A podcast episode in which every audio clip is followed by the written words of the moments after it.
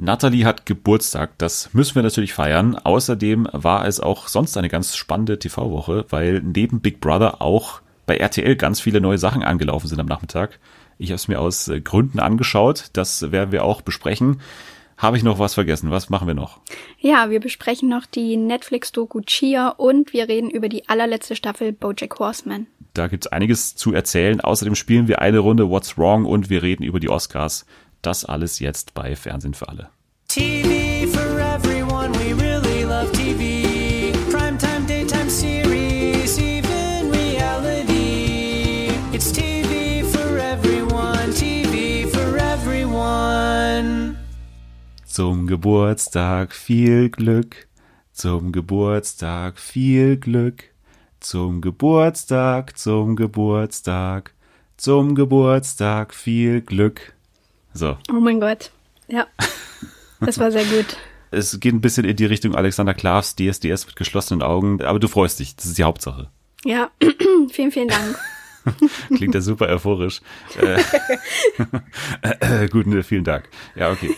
Ja, also nochmal in aller Form herzlichen Glückwunsch zum Geburtstag. Du hast heute am Freitag Geburtstag, wenn dieser Podcast mhm. also erscheint. Genau. Ja, vielen Dank. Ich freue mich, an diesem Special-Tag dabei zu sein. Ja, sehr gerne. Du bist ja die zweite, die jetzt innerhalb von zwei Wochen Geburtstag hat und auch mhm. hier sogar feiert im Podcast. Also unglaublich.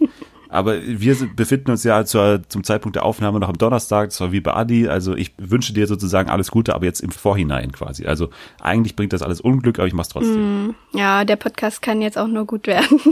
ich hoffe es sehr, dass das alles für dich im, im kommenden Jahr gut wird, dass du uns auch erhalten bleibst. Du hast ja viele Angebote von äh, verfeindeten Podcasts, dass du da mal vorbeischaust, aber ich hoffe, du bleibst bei uns. Ja, ich bleibe dir treu. Okay, das ist sehr schön. Das ist sehr schön. Oh, jetzt es ist mir peinlich jetzt gerade. Jetzt bekomme ich hier einen Anruf. Hörst du es? Mhm. Ich bekomme hier einen Anruf. Ah, scheiße, jetzt müssen wir wahrscheinlich kurz pausieren. ähm, ich gehe mal kurz ran, okay? Ich gehe mal kurz ran. Es ist alles super amateurmäßig, aber ich gebe dir, warte mal, jetzt gehe ich ran. Ich gehe jetzt ran. Hallo? Ah, hallo. Ja, ja, ich nehme gerade mit dir auf. Ich, wir sitzen hier gerade, wir nehmen gerade den Podcast auf. Es ist gerade ein bisschen schlecht. Aber ich nehme an, es geht um den Geburts. Ja, okay. Ja, es geht um den Geburtstag, okay. Ich kann sie dir auch mal ganz kurz geben. Warte mal kurz. Soll ich sie dir mal, soll ich sie dir mal kurz geben? Okay, dann gebe ich sie dir mal kurz. Äh, Nathalie, der will gerade kurz mit dir sprechen, wahrscheinlich kurz gratulieren. Ich weiß jetzt gerade auch nicht, wer es ist, aber er will dir mal ganz kurz gratulieren, okay? Okay. Einfach mal hinhören. Hallo, liebe Nathalie, hier ist der Anselm ähm, von Druck und ähm, ich habe gehört, du hast heute Geburtstag ähm, und ich wollte dir alles, alles Liebe zum Geburtstag wünschen und ich hoffe, du hast einen wunderschönen Tag.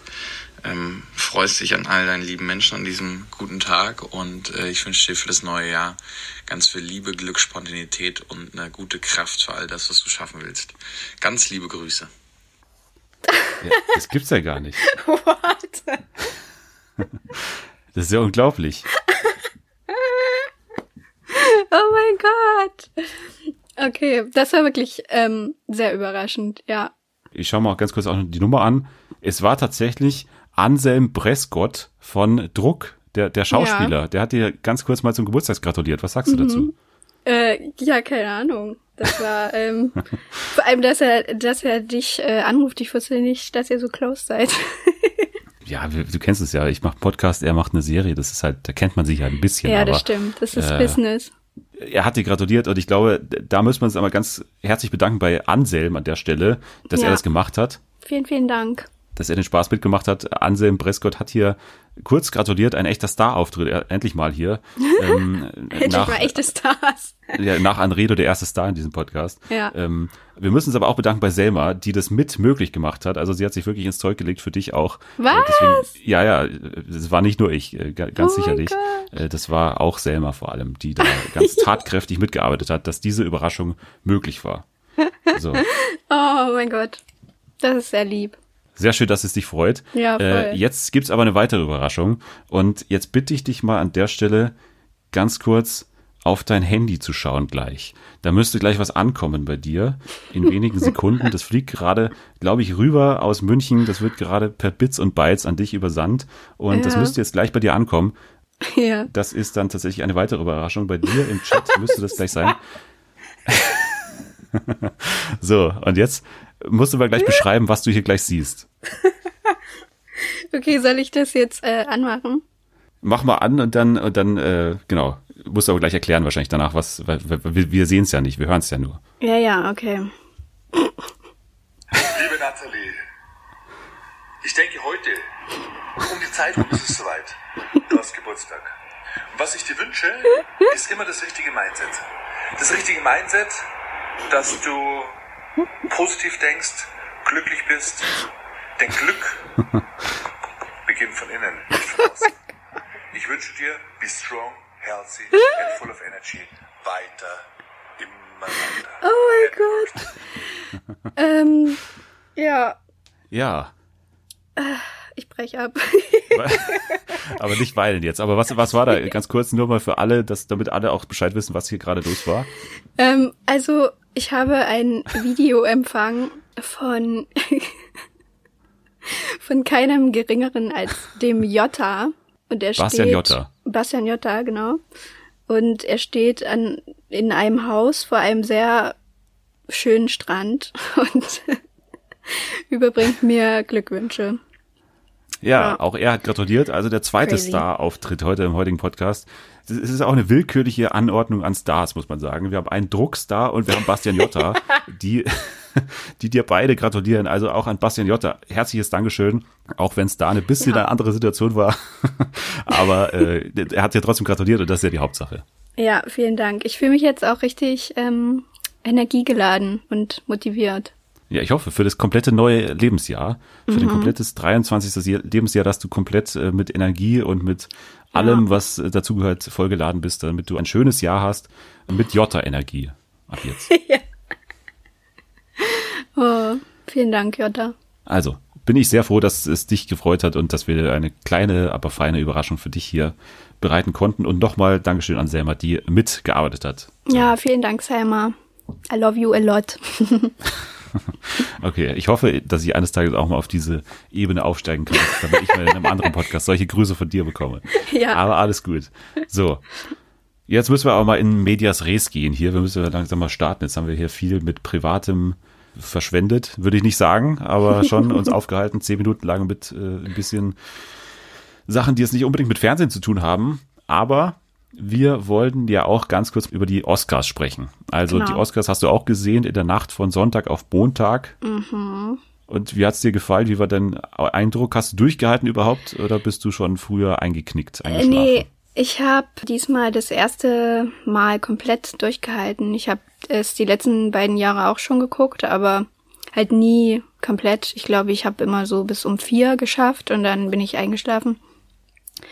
Und ja, pf, keine Ahnung, ich weiß gar nicht, was ich groß dazu sagen soll. Es war halt eigentlich so wie jedes Jahr. So große Überraschungen. Jetzt, ähm, ja, von denjenigen, die gewonnen haben, waren jetzt auch nicht so sehr dabei. Wie fandst du es? Ja, für uns ist ja die Übertragung dann vor allem irgendwie interessant. Sowohl bei Pro7 als auch bei ABC im, in Amerika. Bei Pro7 ist mir aufgefallen, erstmal die Show davor, Red, äh, dieser Red Carpet Spezialdings mit Stephen Gätchen natürlich, aber auch mit anderen Marie Carpendale und mit dieser anderen Frau, die ich nicht kannte. Kannst du Nee. die, diese? Ich kannte die auch nicht. Ähm, die war halt wirklich nur, glaube als so eine Expertin dabei. Ja. Ja, war es im letzten Jahr, da war ja Tom noch dabei, oder? Von, von äh, Tokyo Hotel oder, oder Bill? Nee, Bill war dabei, oder? Ah, Bill, ja, stimmt. Und ähm, wie heißt der Ja, Designer? da fand ich das schon ein bisschen, Michael noch, äh, ein Michalski. bisschen besser, ehrlich gesagt. Aber ich fand die auch, also ich fand die generell scheiße. Also ich, Annemarie Carpendale finde ich immer generell bei so Oscar Oh, und, und ja. wenn sie auch generell auf Englisch sprechen muss, ganz schlimm. Das war Ähm. ganz, ganz unangenehm. Ja, es gab einmal den kurzen Moment, wo Brad Pitt äh, so vor ihr stand und dann kurz Mhm. an ihr vorbeigegangen ist, wo sie dann noch dahinter hergerufen hat, irgendwie, was hat sie gesagt, what do you love about Germany oder so, hat sie dann Ja, noch hinterher geschrien.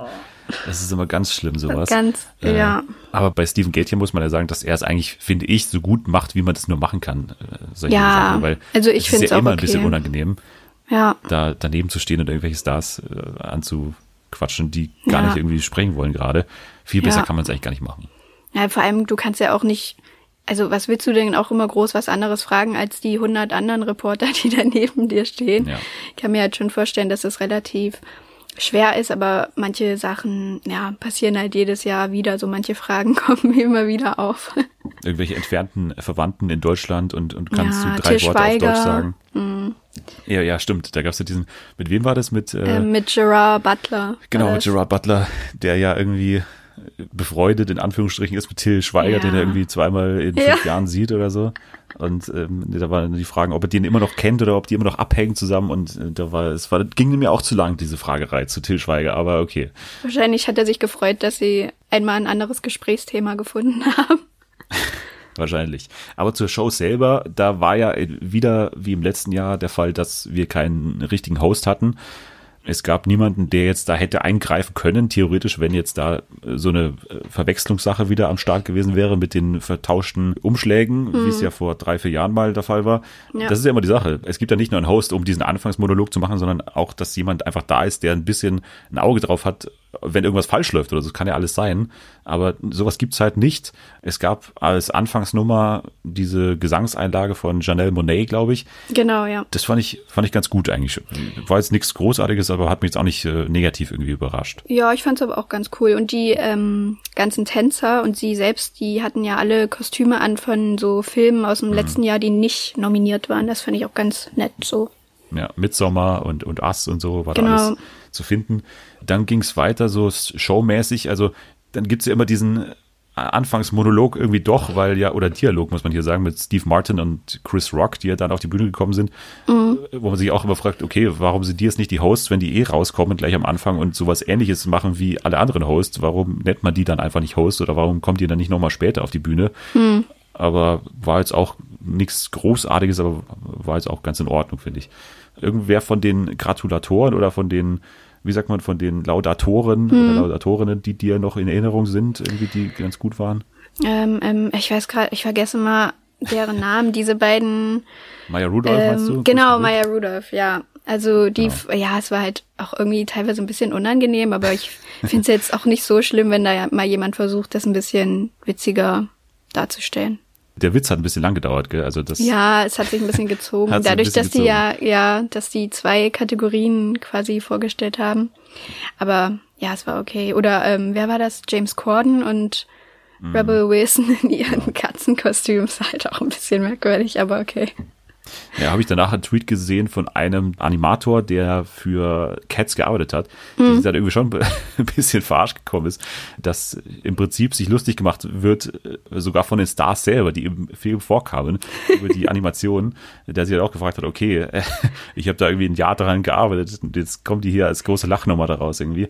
Ja, aber naja, gut, aber äh, ist bei Naja. Cats wahrscheinlich nicht so überraschend, dass da eine Lachnummer draus wird. ich meine, da, da redet ja wirklich irgendwie jeder drüber, dass der wirklich merkwürdig sein soll und auch ein bisschen angsteinflößend.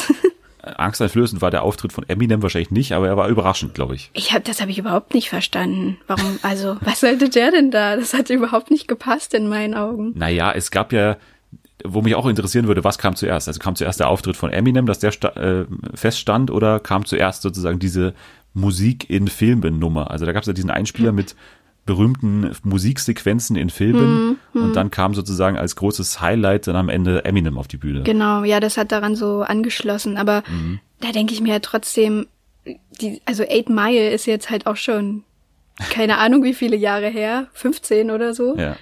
Und es gibt so viele Leute, die halt auch gute Musik in Filmen schon gemacht haben. Warum muss ausgerechnet er auftreten?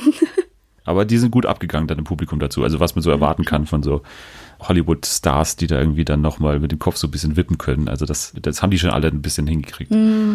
Außer Martin Scorsese irgendwie, der hat da so stoisch da gesessen. Der sah aus, als würde er schlafen, einfach. Es war auch ein bisschen, muss man sagen, jetzt auch zusammengenommen oder, oder ähm, aufgebaut auf dem, was wir beim Super Bowl gesehen haben. Die Halbzeitshow mit, mit J-Lo und mit äh, Shakira Mhm. äh, war so ein bisschen wieder ein Ausflug in die Nullerjahre mit Eminem jetzt hier. Ja, und, das stimmt. Und und diesen beiden Sängerinnen. Es war Ja. irgendwie so wieder gute alte Zeit, aber irgendwie nichts nichts wirklich Neues. Nee, das stimmt. Was fandest du von den Dankesreden irgendwie äh, am besten oder was ist dir im Kopf geblieben? Mir ist so Joaquin Phoenix im Kopf geblieben, was ich unglaublich unangenehm fand. Also ich, ich fand diese Rede wirklich kacke. Ich habe es ja mit Anni zusammen hier mit äh, mit Anni im Kino angeschaut und ich habe die ganze Zeit gar nicht hinschauen können, weil ich das so schlecht fand. Also ich fand es wirklich nicht aufrichtig und fand es auch irgendwie geactet. Also ich fand es irgendwie ganz merkwürdig diesen Auftritt. Ich weiß nicht. Vielleicht stand ich da auch allein da, weil ja viele irgendwie auch, auch gelobt haben. Äh, aber Ja. ich fand es irgendwie von Anfang an irgendwie kacke.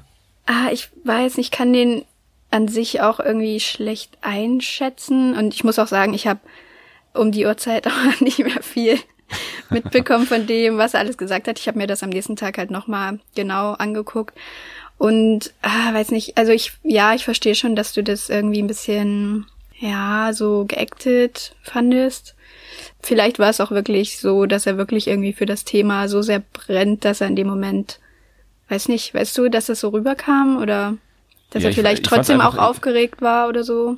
Also ich fand dieses Weinen einfach, dieses, dieses, dass er so nervös war, das habe ich null Mhm. abgenommen, weil er ja wirklich am Set immer so wirklich nicht der, der tollste Szenenpartner sein soll. Ja, ja, genau. Äh, Deswegen, Dass, dass er dann ja. so irgendwie so, so schüchtern ist oder, fast schon dann auch immer den, den Applaus so runter äh, und so. Das fand ich irgendwie alles, ich weiß nicht, vielleicht bin ich der Einzige, aber dann Mhm. Nee, ging es ich eben auch noch fand's um die, auch um die. Kuh und so. Das hat er dann Ja. hat er alles so miteinander auch gemischt vor allem. Das fand ich auch, also so, so inhaltlich fand ich es auch ein bisschen fragwürdig, aber Ja, weiß ich nicht. Ich finde den jetzt auch nicht so super sympathisch, dadurch, dass man eben auch schon so Sachen gelesen hat vom Set und Ja. so. Naja. Naja, die Oscars. Wir werden das weiter verfolgen im nächsten Jahr, wenn es dann wieder soweit ist. Aber ich glaube, für dieses Jahr kann man es abhaken. Wir hatten bei Pro7 auch das Problem, dass irgendwie 20 Mal dieser Bean-Trailer lief in der Oh Pause. Gott. Ja. Äh, Ich habe weiß nicht, wirklich das Gefühl, ja, ich habe den gesehen, dabei habe ich ihn nicht gesehen. wir konnten dann auch mittlerweile die Dialoge so äh, dann irgendwann nachsprechen. Ähm, also die Bienendokumentation aus Nordmazedonien, die ist jetzt auf jeden Fall allen deutschen Fans auf jeden Fall bekannt. Ähm, Meine Theorie war ja, dass der Trailer irgendwie eine, nur eine gute Länge hatte, dass sozusagen Genau. ProSieben den irgendwie da Ja. gut reinbekommen hat, dass er irgendwie genau ich auch. 1,30 lang war oder so. Ja. Äh, das habe ich mir so gedacht, aber wer weiß, keine Ahnung. Vielleicht sind da auch Gelder geflossen aus Nordmazedonien, kann auch sein. Kann auch sein. Aber kommen wir mal zu unserem ersten Thema äh, oder pf, ersten richtigen Thema, eine, eine Dokumentationsserie, die wir uns beide angeschaut haben. Du hast sie schon viel früher gesehen. Ich habe sie erst Ja. jetzt unter der Woche beendet. Nämlich wir sprechen über Cheer, eine, wie ich schon sagte, eine Netflix-Dokumentationsserie. Sechs Teile gibt's, a 90, äh, 60 Minuten sowas um den Dreh. Und es geht um Cheerleading. Ist jetzt nicht meine Spezialität, aber ich habe es mir angeguckt. Erklär mal vielleicht ganz kurz, worum es geht und was so die, nicht unbedingt die wichtigsten Personen, das, das sind auch zu viele, aber warum gibt's diese, diese Dokumentation, glaubst du? Ähm, also die Doku, ähm, die begleitet diese, ja, eine Cheerleader-Mannschaft in Texas an einem College, das Navarro College, und begleitet da eben die Trainingsstunden und begleitet aber auch die Athletinnen und Athleten in ihrem normalen Leben außerhalb und ja, wie sie zum Cheerleading gekommen sind und was ihnen das auch bedeutet im Leben. Du hast schon richtig gesagt, Athletinnen und Athleten, weil was, glaube ich, ganz wichtig ist an der Dokumentation, dass diese Sp- Sportler wirklich als Sportler dargestellt werden. Also es, es wird hier wirklich äh, auf Cheerleading eingegangen, als wäre es ein wirklicher Leistungssport und was wir dann auch eben auch sehen, dass es halt wirklich ein Leistungssport ist. Also es ist wirklich extrem, Ja. wie da trainiert wird, wie auf diese großen Turniere dann auch hingearbeitet wird. Also Genau. die Doku ist auch so aufgebaut, dass es alles auf dieses Daytona-Event da hinarbeitet. Das ist sozusagen die nationale Meisterschaft Ja. von, von Cheerleading in den USA. Genau. Und äh, also eine ziemlich klassische Struktur für so eine Dokumentation oder Reportage eigentlich eher. Also wirklich ein harter Sport, äh, dieses Cheerleading. Ja. Ähm, hast du, also wusstest du vorher überhaupt irgendwas von Ich wusste Cheerleading? überhaupt nichts. Gar nichts. also ich, ich- deswegen fand ich auch ganz gut, wie es angefangen hat, weil das halt wirklich für Cheerleader Genau. oder für Cheerleading-Noobs sozusagen Ja. dann anfängt, weil es geht halt wirklich los, äh, dass auch so eine Buchautorin, die ein Buch über Cheerleading geschrieben hat, so erzählt, okay, das wird von vielen so angesehen als irgendwie halt daneben stehen, neben den Footballern und dann irgendwie Genau. äh, da äh, abtanzen, aber so wirklich Sport ist es alles nicht, sondern es ist eher halt so schön ausschauen und so daneben stehen. Und das war auch eher so mein Eindruck bisher. Also mhm. klar denkt man sich auch, wenn man das so sieht, diese, diese riesigen Performances, dass da schon eine riesige Arbeit dahinter steckt, aber gesehen habe ich es tatsächlich noch nie. Ah, okay. Ja, also ich wusste vorher schon ein bisschen äh, was darüber. Ich habe schon mal eine andere, so eine Mini-Doku auf ähm, Netflix gesehen über so ein anderes Team. Ja, aber in der Form, also keine Ahnung, ich saß manchmal da und hatte wirklich Angst, dass die da sterben bei diesem Training. Es kommt ja auch ein paar Mal wirklich zu heftigen Stürzen. Ja. Äh, das ist äh, wirklich krass, wie die halt auch durch die Gegend geschleudert mhm. werden und äh, wie da auch mit Verletzungen umgegangen wird, weil das ist halt sowas komplett Normales eigentlich da. Mhm. Ja, ja. Da gibt's dann auch, was ich noch ein bisschen fragwürdig fand, da gibt's dann mal so einen Typen, der scheint jetzt nicht so wirklich ein Arzt zu sein. Mhm, und ja, für so eine. Profimannschaft finde ich auch, wenn du weißt, da gibt's eine Menge Verletzungen, warum stellst du nicht wirklich ein krasses Ärzteteam da auch daneben? Die haben ja auch Geld, also so ist es ja nicht. Die, die haben ja auch eine mhm. gewisse Ausrüstung und alles und eine Halle und so und, und Zeit natürlich auch für die ganzen, die haben auch Co-Trainer und alles Mögliche. Ja. Ähm, warum gibt es da kein gescheites Ärzteteam, was die irgendwie versorgen kann? Da gab es dann auch ein paar Mal die Situation, dass so Leute mit Verdacht auf Gehirnerschütterung ja, kurz genau. behandelt wurden. Und da hat er ja. so kurz seinen Finger so hingehalten. Und, ja, genau, tipp mal deine Nase an ja. und so, ja. Und das war dann irgendwie gut, ja, dann leg dich mal zwei Tage hin und dann, dann hm. war es wieder. Aber so wirklich ja. mit ernsthafter Medizin hat es irgendwie nee. nicht geklappt. So. Nee, ich glaube, das waren wirklich nur so zwei äh, Sanität, also ein Mann und eine Frau, ne, die da so ein bisschen ja. drauf geachtet haben. Ja, das habe ich auch nicht so richtig verstanden. Aber manche von denen haben mir dann auch wirklich so total entspannt erzählt, ja, ja, ich hatte schon viermal eine Gehirnerschütterung. Ja. Oh Gott. Genau, und dann geht's im Prinzip so los, dass wir jetzt erstmal ja so beim Training dabei sind und natürlich so erst eingeführt werden in diesen Sport des Cheerleadings und dann kommen wir aber nach und nach dazu, dass wir auch Leute kennenlernen und mhm. das funktioniert im Prinzip so wie bei allen Netflix Dokumentationsserien. Wir werden so reingeschmissen in eine Situation und dann gibt's so immer wieder Charaktere, an denen wir dann hängen bleiben und dann wird ein unglaublicher Aufwand betrieben, damit wir diese Charaktere irgendwie näher kennenlernen. Dann gehen ja. wir mit den Leuten nach Hause und so weiter. Also wir lernen die wirklich sehr gut kennen, würde ich mal sagen. Ja, ähm, finde ich auch. Wärst du einer von denen oder eine von denen, die dir irgendwie besonders hängen geblieben ist? Wo würdest du sagen, da gibt es eine Hauptperson oder sind es so mehrere, die irgendwie gleich stehen? Ähm, also mein, also Favorit ist jetzt blöd. Ich mochte die irgendwie alle total gerne und ich fand es auch mega gut aufbereitet, dass man irgendwie auch immer nachvollziehen konnte, warum jemand so ist im Training oder halt auch außerhalb, ähm, ja, wie er ist. Also genau, was, was er so in seinem Leben schon erlebt hat. Für mich war irgendwie Jerry derjenige, der am, am nächsten, äh, ja, mich am meisten irgendwie auch so gekriegt hat.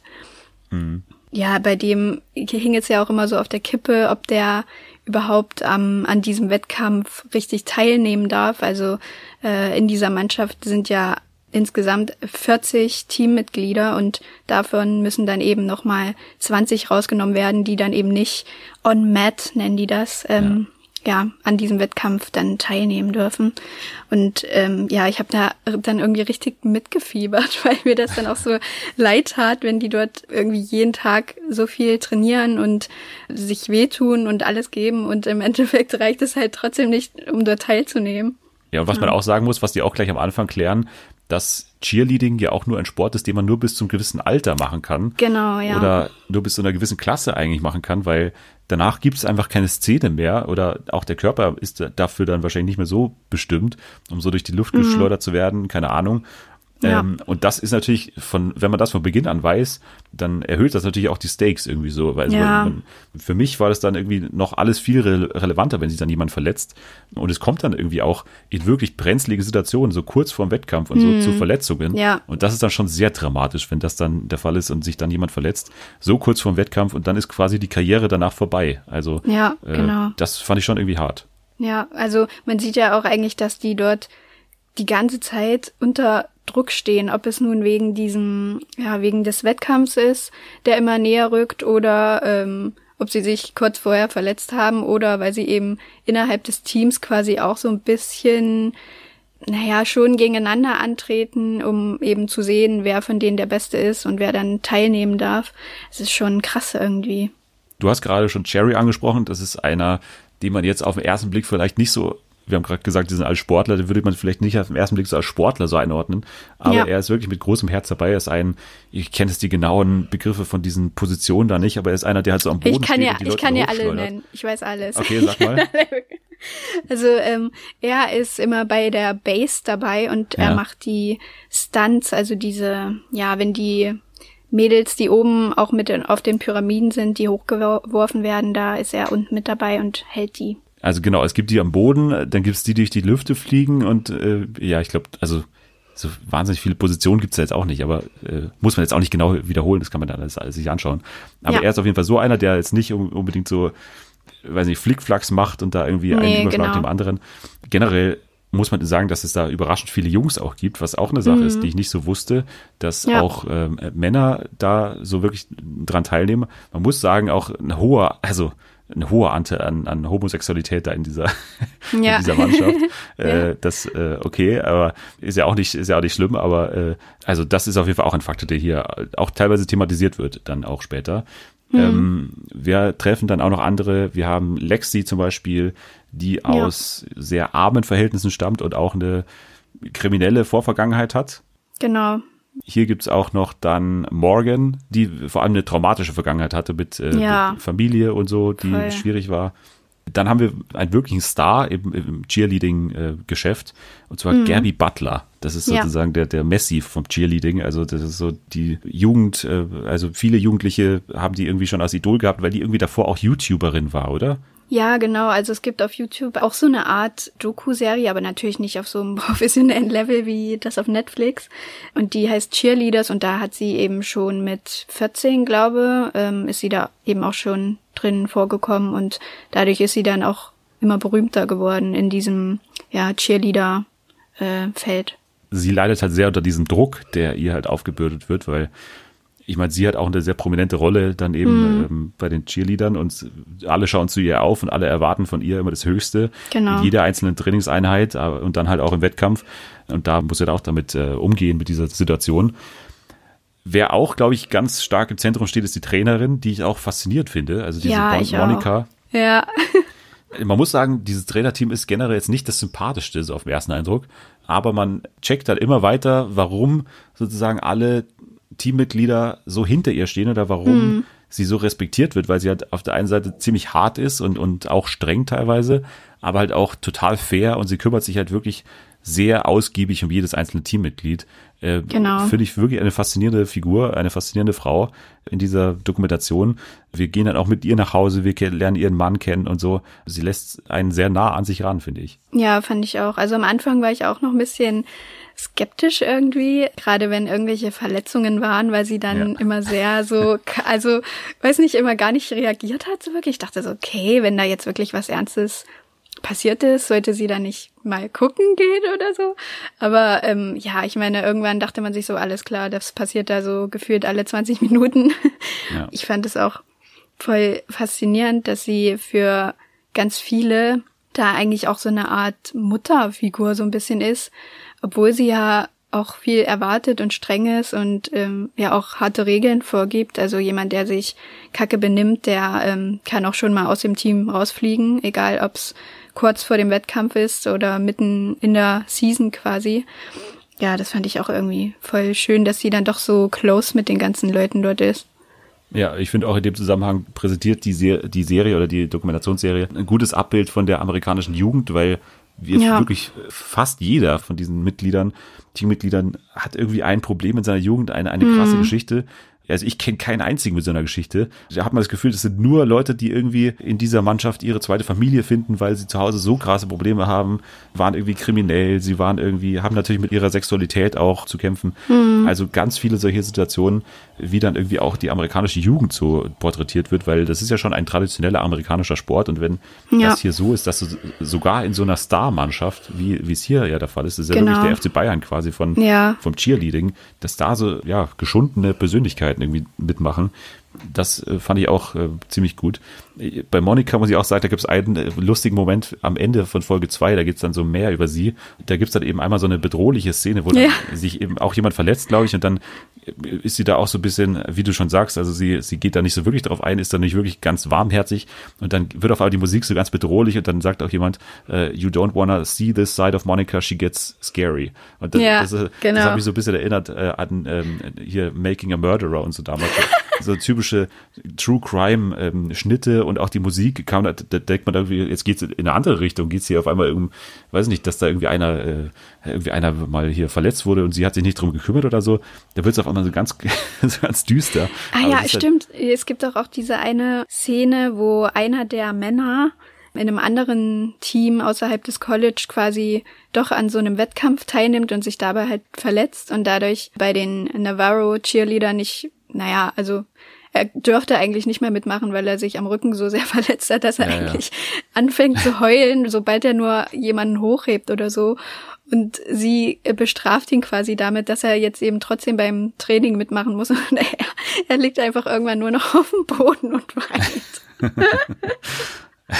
das finde ich so, also weiß ich nicht, irgendwie fand ich es witzig, weil sie ja. ja extra gesagt hat, er soll das nicht machen und ähm, ja, das anderes eben Vorrang hat, aber irgendwie auch ein bisschen krass, dass sie so null Emotionen gezeigt Ja. hat.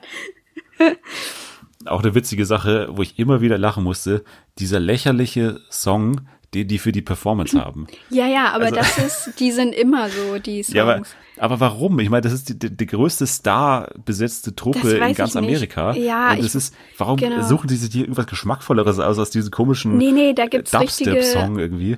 Die, die werden richtig ähm, zusammengestellt. Also du kannst da, keine Ahnung, da gibt's auch auf Soundcloud ganz viele so eine, also ich will Ja, jetzt nicht Künstler nennen. anhören.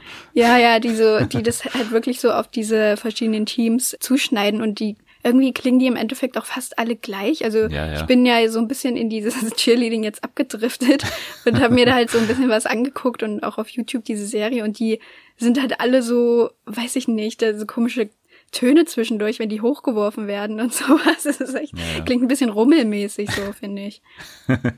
Ja, es klingt echt wie beim Autoscooter irgendwie. äh, Genau, genau, Wenn man da ja. irgendwie zu lang steht, dass dann irgendwann mal so, ein, so ein Song auch kommt. Ja, ja ich musste halt immer wieder lachen, wenn dieser, wenn dieser. Performance-Song da irgendwie gespielt Ja, wird. ja. Ja, ich glaube, wir haben schon ganz gut herausgearbeitet, was so die Stärken sind. Ähm, ich muss eine Sache sagen, die mir danach noch aufgefallen ist oder die ich gelesen habe, in, Mhm. weil es diese Tatsache gibt, dass, ich weiß nicht, ob du auch davon gelesen hast, 2018 gab es die Sache, dass ein Cheerleader, ein, ein männlicher Cheerleader die Schule verklagt hat, also dieses Navarro College verklagt hat, weil Nee, einer von einer von Monikas Helfern ihm äh, irgendwie äh, Drogen eingeflößt haben soll und ihn vergewaltigt haben soll. Und das finde ich ein What? bisschen, ja, das finde ich ein bisschen im Nachhinein habe ich mich so gefragt, warum das irgendwie gar nicht so gekommen ist oder gar Mhm. nicht aufgekommen ist mal an einer Stelle. Das ist ja auch nur, also man weiß ja nicht, wie, was da wahr war und was nicht, aber Mhm. es klingt jetzt erstmal schon so was, was man vielleicht auch mal erwähnen könnte an einer Stelle. Ähm, Ach krass, okay. weil Monika hat dann auch irgendwie ausgesagt, dass sie von der ganzen Sache nichts wusste, obwohl es irgendwie ein freiwilliger Helfer war, der, Mhm. den Monika irgendwie angestellt hat und so. Also ein bisschen fragwürdig, was da passiert ist. Ja, okay. Ja, nee, davon habe ich wirklich gar nichts gehört. Ich sehe nur immer, dass gerade in den USA total durch die Decke gegangen ist. Also diese Doku-Serie an sich und dass die Haupt-Cheerleader, die eben auch in der Doku am meisten vorkommen, Ja. auch andauernd bei irgendwelchen Talkshows sind und so. Es ist ja richtig heftig. Ja, Jerry war auch bei den Oscars, hast du das gesehen? Genau, ja, ja, das habe ich auch gesehen, dass er die da Ja. ja, ein bisschen mit denen quatschen durfte und die kannten den alle. Ja, hier Greta Gerwig hat dann auch irgendwie ihn total erkannt und war totales Fangirl auf einmal, Genau. gesehen hat. Ja. Also es haben auch wirklich viele Leute gesehen. Hast du danach ein bisschen verfolgt, was auch jetzt so diskutiert wird? Weil es würden natürlich viele Stimmen laut, dass jetzt Leute eine zweite Staffel haben wollen. Aber ich glaube, im April ist ja schon wieder dieses Daytona. Das heißt, Genau. wenn die jetzt anfangen zu filmen, ist es wahrscheinlich fast schon zu spät. Also fraglich, Ja, es- aber hast du die Leute verfolgt, die jetzt, ähm, da gibt's ja so einen kleinen Epilog danach, also was mit den Leuten passiert, aber da Ja, gibt's ja. ein paar neue Entwicklungen. Ja, also ich habe, ähm, ich folge den, also ein paar so. auch auf Instagram. und also am Ende, wollen wir das jetzt sagen? Ich weiß Ja, nicht. sagt, es ist ja, eine, ist ja wirklich Dokumentation, da Ja, kann man das eigentlich schon, schon, ja. spoilern. Es wird dann nochmal nach diesem Wettkampf ähm, gezeigt, was jetzt alle so machen, weil manche ja dort eigentlich auch ihr letztes Jahr gehabt hätten am College. Am meisten verwundert hat mich eigentlich die Story von Lexi, also dass Ja. sie eben aus dem Team rausgeflogen ist, ähm, kurz bevor die ja, die Season quasi wieder gestartet ist, weil sie mit irgendwelchen Freunden im Auto erwischt wurde und die hatten irgendwelche Drogen scheinbar dabei. äh, scheinbar wollte sie eben, naja, hat so, sie so ein bisschen die Schuld auf sich genommen und ist dadurch dann eben von Monika auch rausgeworfen worden. Aber mittlerweile ist sie wieder dabei und alles ist wieder gut. Genau, und auch Gabby Butler soll zurück sein. Hast du das auch gehört? Genau, die macht auch wieder mit. Also sie meinte zwar, sie weiß es noch nicht so genau, aber eigentlich ist es eindeutig, dass sie da dieses Jahr wieder mit teilnimmt am Wettkampf.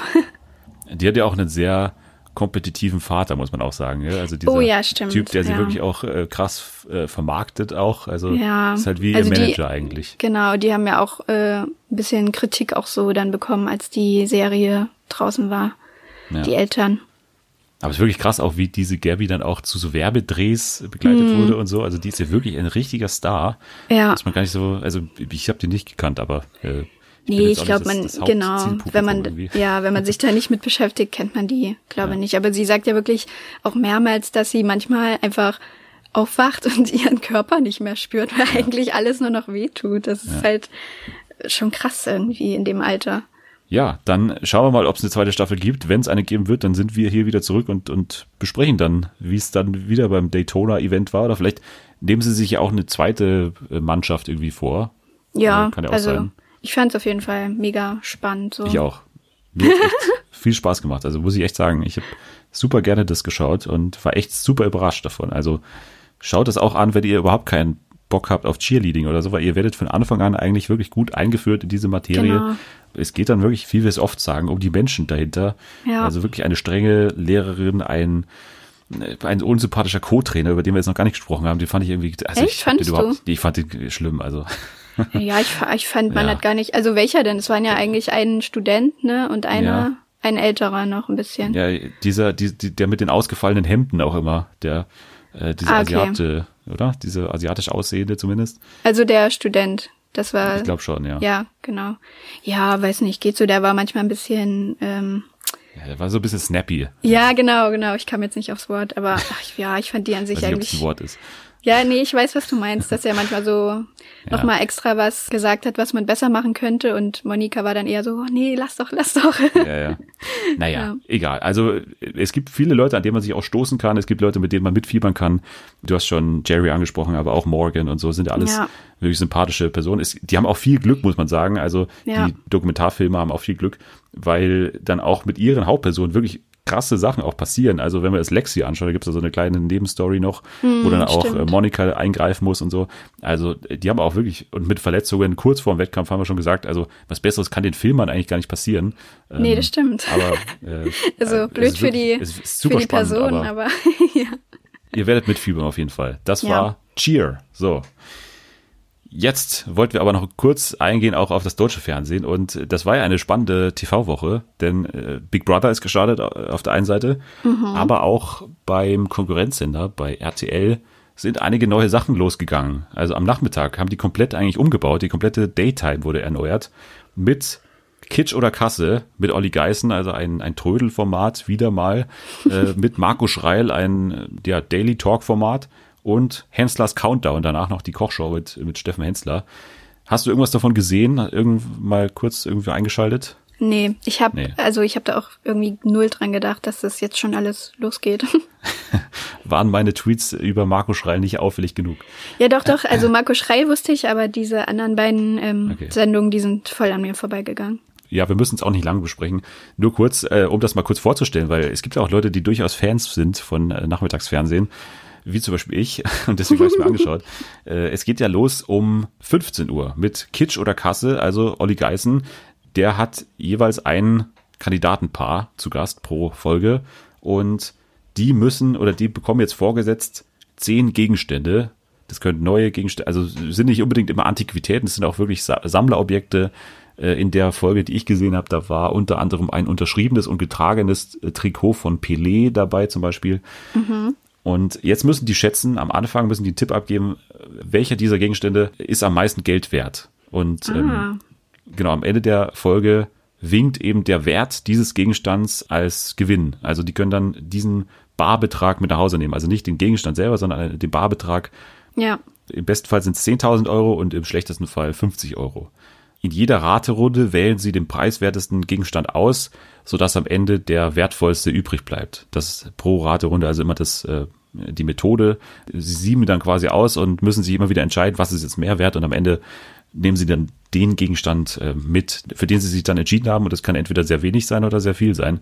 Ah. Ähm, Genau, und dieser Superhändler Antoine Richard oder wie der heißt, oder Richard, keine Ahnung, der steht daneben und liefert immer mal wieder so Fakten und Anekdoten zu den einzelnen Gegenständen und sorgt damit für Verwirrung. So steht's auf der RTL-Seite. Ich fand den aber nicht irgendwie verwirrend irgendwie. ähm, weiß ich nicht. Erstmal, ist es was für dich oder eher, eher nicht? Oh, nee, ich glaube eher nicht. Also, ich weiß nicht, ich bin jetzt auch nicht so der Trödel-Fan. Trödel, Trödelfüchsin. äh, ich bin jetzt auch, also ich gucke zum Beispiel auch kein Bares für Rares so. oder, oder diese andere Sendung.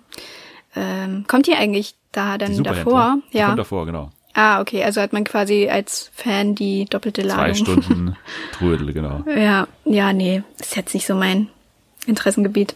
Ja, also ich finde auch im Hinblick darauf, dass man parallel, also um 15 Uhr, dann auch Bares für Rares schauen soll, Ah ja, ist es stimmt. wirklich die schlechtere Variante, weil man muss auch sagen, hier wieder Studio und so, da sitzen wieder irgendwelche Statisten im Publikum, die man sich irgendwie eingekauft hat. so unmotivierte Studenten, wo man hinten so sieht, die haben keinen Bock, gerade hier zu sein. Ja. Die auch alles applaudieren und so, alle zwei Sekunden kommt Applaus für jede noch so winzige Geste irgendwie. Olli Geißen finde ich jetzt auch, also klar, der hat ja so ein bisschen diesen Ruf, so auch diese 80er, 90er Shows zu machen, von daher hat er so. Ja, so na ein toll, bisschen, aber der, das, der passt doch trotzdem nicht dahin. Also, ja, hä? ich fand auch, ich fand ihn auch nicht optimal aufgehoben, aber Nee. man könnte noch argumentieren, okay, der, der macht oftmals so Nostalgie-Quatsch. Das heißt, der könnte da auch noch, äh, können wir auch noch ganz gut verkaufen da, da Naja. dazu irgendwie. Der ist auch nostalgisch, weil er seit, keine Ahnung, 1990 bei RTL rumhüpft.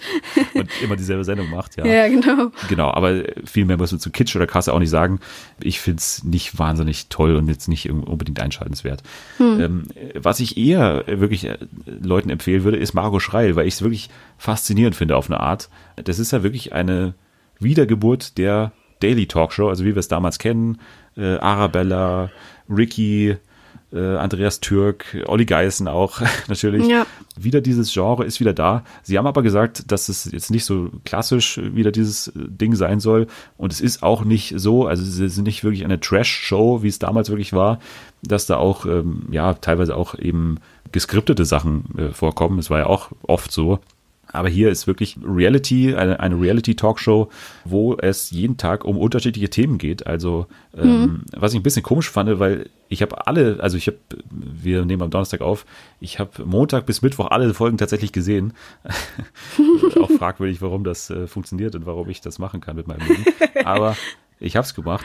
Und was ich ein bisschen komisch fand, in der ersten Folge ging es 60 Minuten lang nur um das Thema Pflege, was ja auch interessant ist. Äh, Da waren auch äh, dementsprechend viele Expertinnen und Experten zu Gast. Aber am Dienstag und Mittwoch war das dann so eine Mischmasch-Sendung, wo alle 20 Minuten das Thema gewechselt wird, was Ja. ich auch ganz spannend fand. Aber also warum ist die erste Folge so komplett anders als die anderen Folgen? Weiß ich nicht.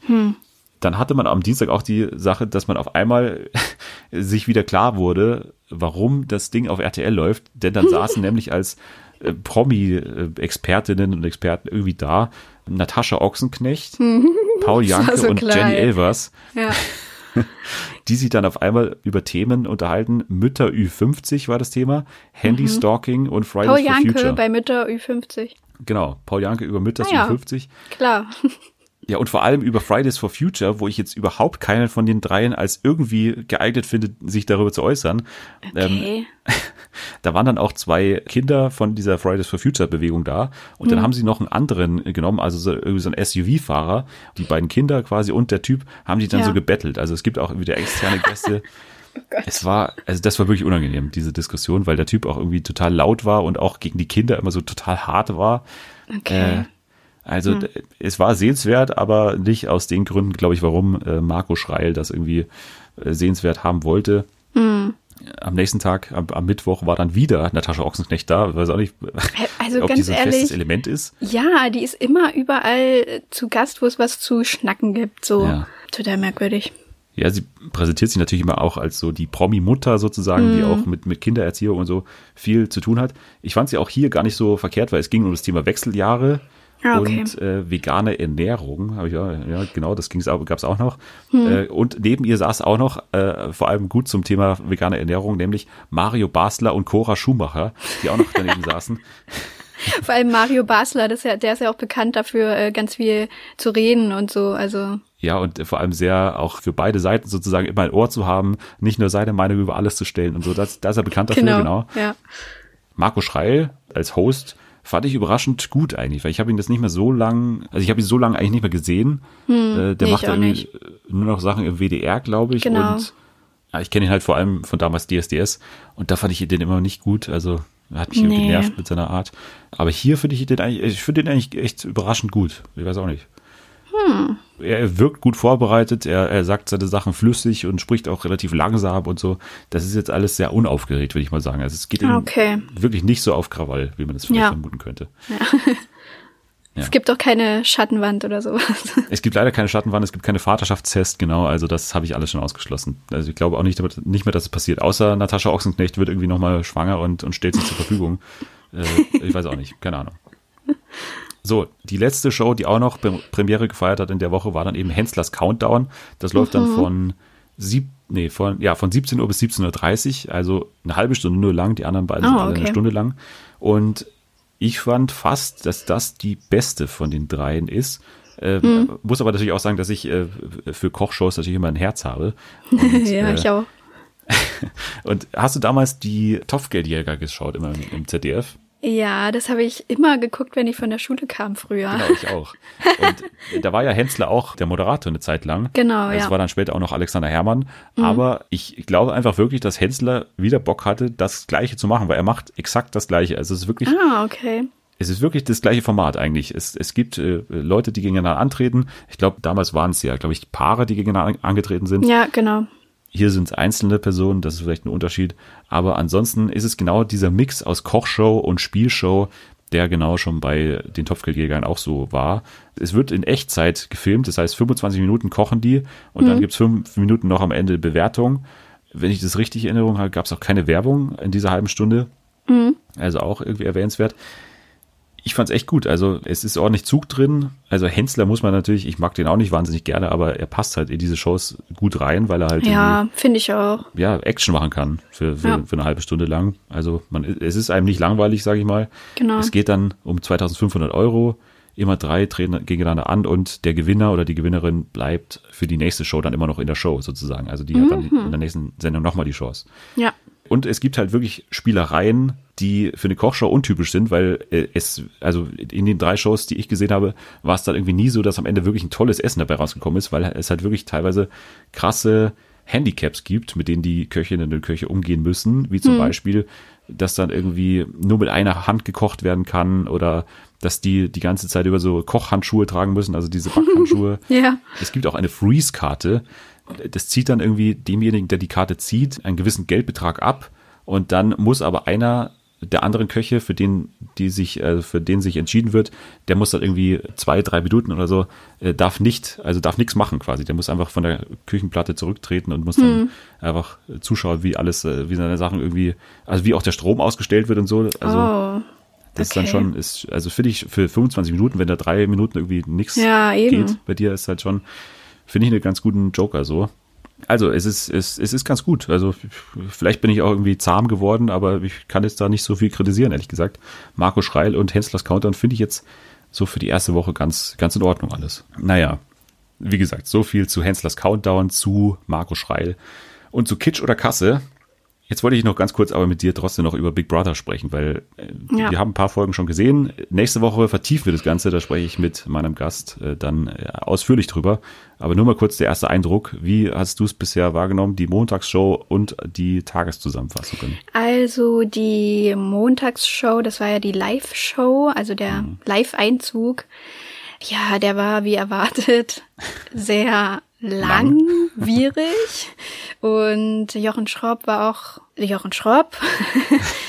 Und es war, ach ja, keine Ahnung, ich habe wirklich nichts anderes eigentlich für diese erste Sendung erwartet. Ich fand es ein bisschen unnötig, dass dann, also dass die Leute, die dort einziehen, erst auf diese Couch gesetzt wurden mit Jochen Schropp und über sich gesprochen haben und schon ein bisschen was über sich erzählt haben. Und dann so drei Minuten später, nee, nicht mal, zehn Minuten später, wurde dann nochmal so ein Film über die gezeigt. Also wozu? Ja. So, ich habe doch gerade schon, ich, ich will auch gar nicht Ja. so viel über euch erfahren, weil ihr seid ja jetzt 100 Tage durch drin, vielleicht, wenn es gut läuft. gedacht.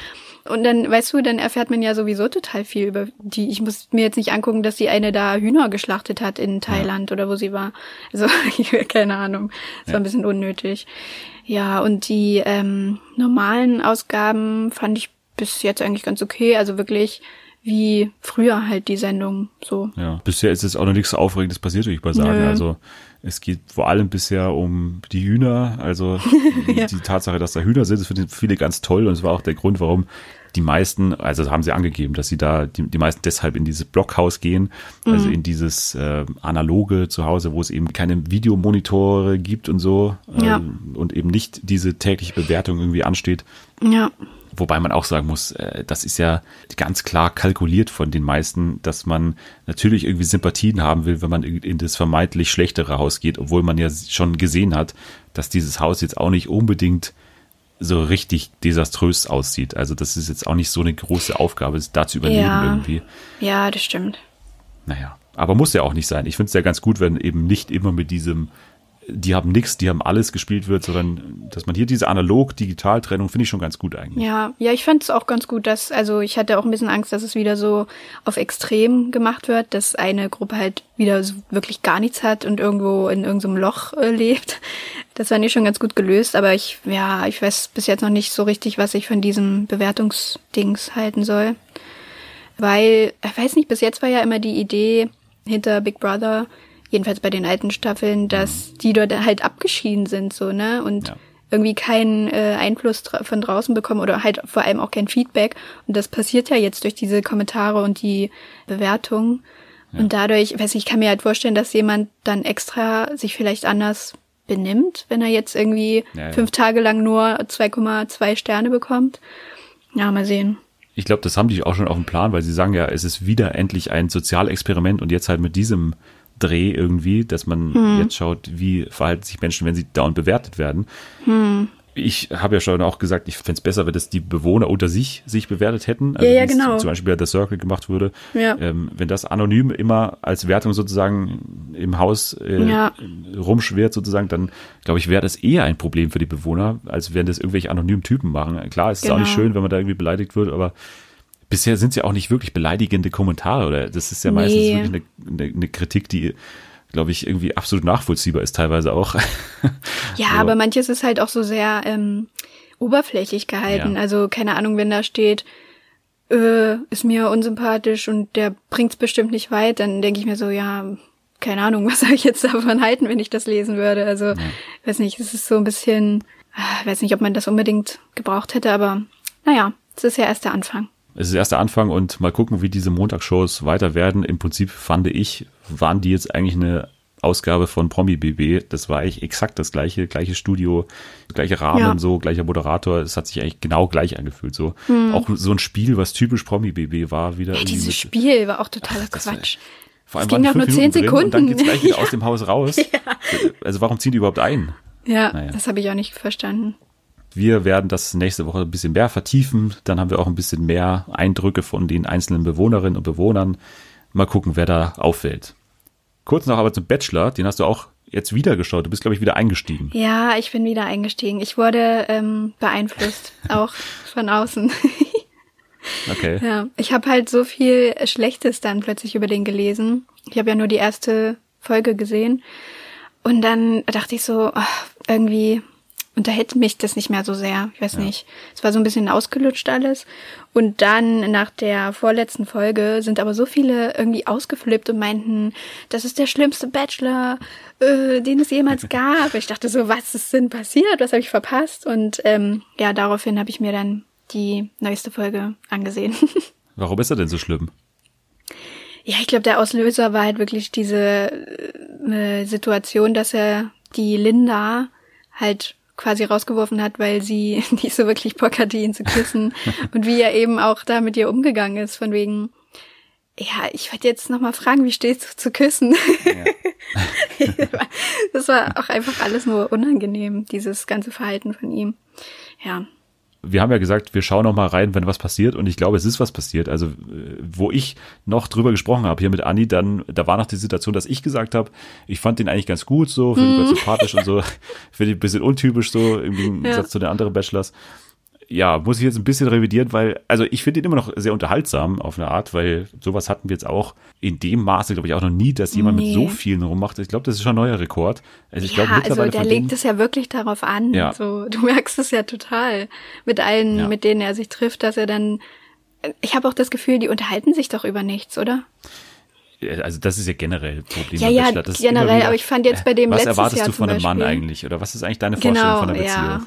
Ja, ja. Oder was ist, was ist so das äh, Wichtigste in deinem Leben? Ja. Und alle sagen dann, ja, also Familie und Freunde sind echt, oh, oh mein Gott, das ist so eine Treue und ich will auch irgendwann eine Familie. So, ich denke mir so, ja, ihr seid nichts Besonderes. Ja.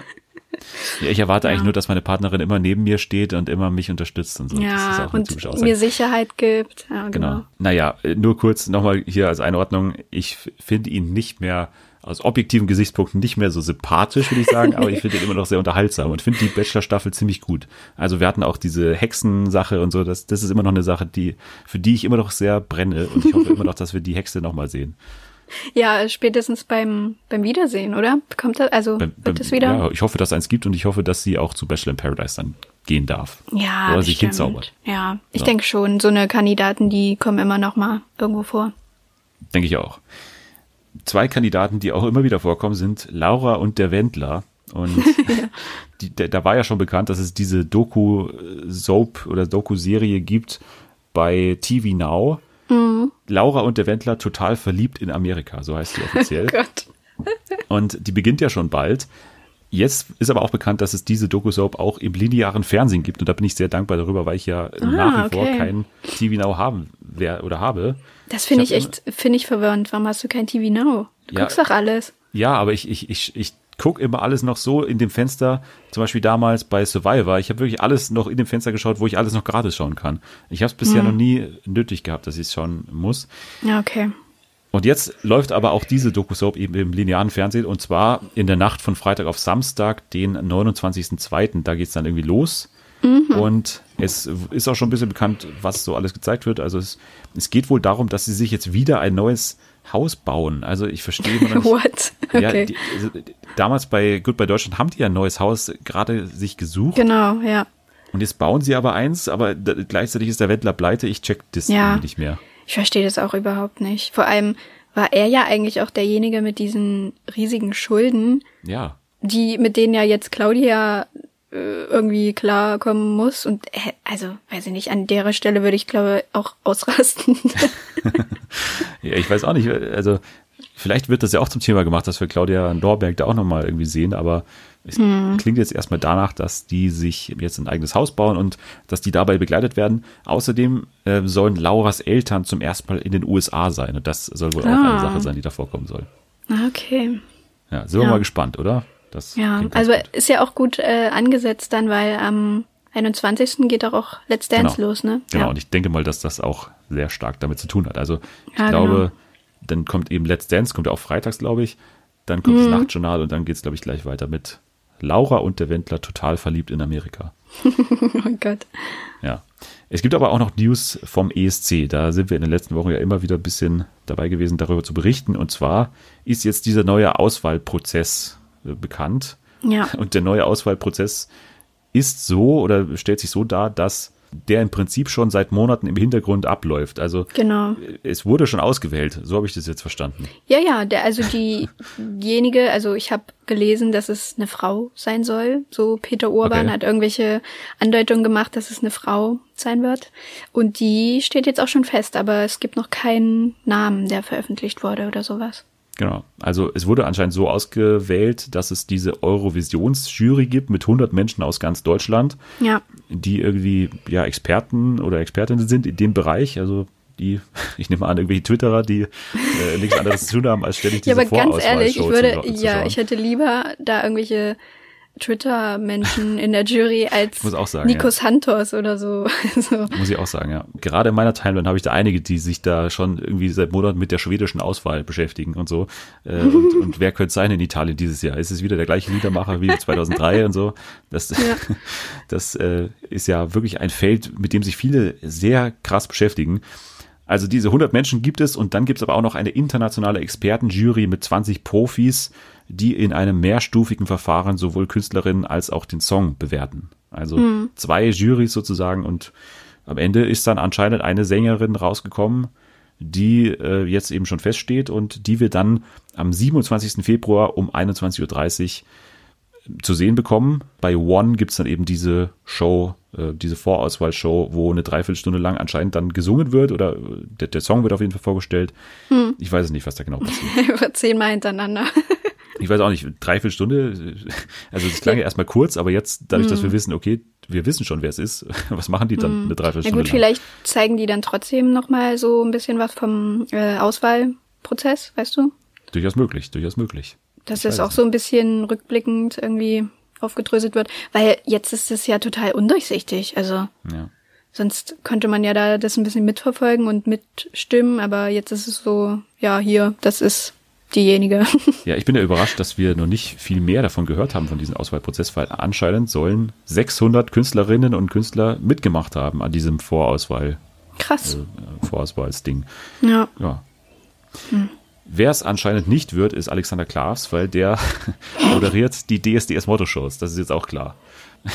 Wir beide schauen, glaube ich, kein DSDS mehr, aber auch gut zu wissen, dass jetzt der nächste Ex-DSDS-Sieger oder, oder Teilnehmer eingebunden wird, wird jetzt auch in die Show. Also ich glaube, Juliette Schoppmann macht ja schon, glaube ich, diese Vocal Coach. Genau, macht die, Vocal ne? Coach, Prince Damien ja auch. Ähm, Menderes macht ja diese Wiedersehen-Show, was wir schon mal Ja. besprochen hatten Äh, hier. Da musste ich so lachen, als du das im Podcast erzählt hast, weil das kam so überraschend. Ich dachte irgendwie, keine Ahnung, dass das halt auch einfach Oliver Geißen macht. Aber was, Men- Menderes, kann der, kann der moderieren? Ja, ich weiß nicht, kann Alexander Klaas moderieren, konnte damals Ja, Raul Richter moderieren. Der hat ja auch mal die DSDS-Motto-Shows gemacht, das darf man ja nicht vergessen. Ah ja, stimmt. Ja, das war Ja. auch nicht so gut. war Aber nicht so Alexander Klaas, der hat ja wenigstens viel Bühnenerfahrung und so, hat auch ein, ähm, wie sagt man, eine Ausstrahlung. Ja. Men, ja, Menderes könnte noch ein bisschen dran arbeiten. Naja, immerhin Dschungelkönig. Aber Alexander Klaas war ja, glaube ich, auch schon mal in so einer, äh, in so einer Soap, glaube ich auch, Schauspieler, oder? War der nicht irgendwann Alexander mal? Klaas? Ich glaube schon. Ich weiß aber nicht ganz Weiß genau. ich gerade nicht. Keine Ahnung.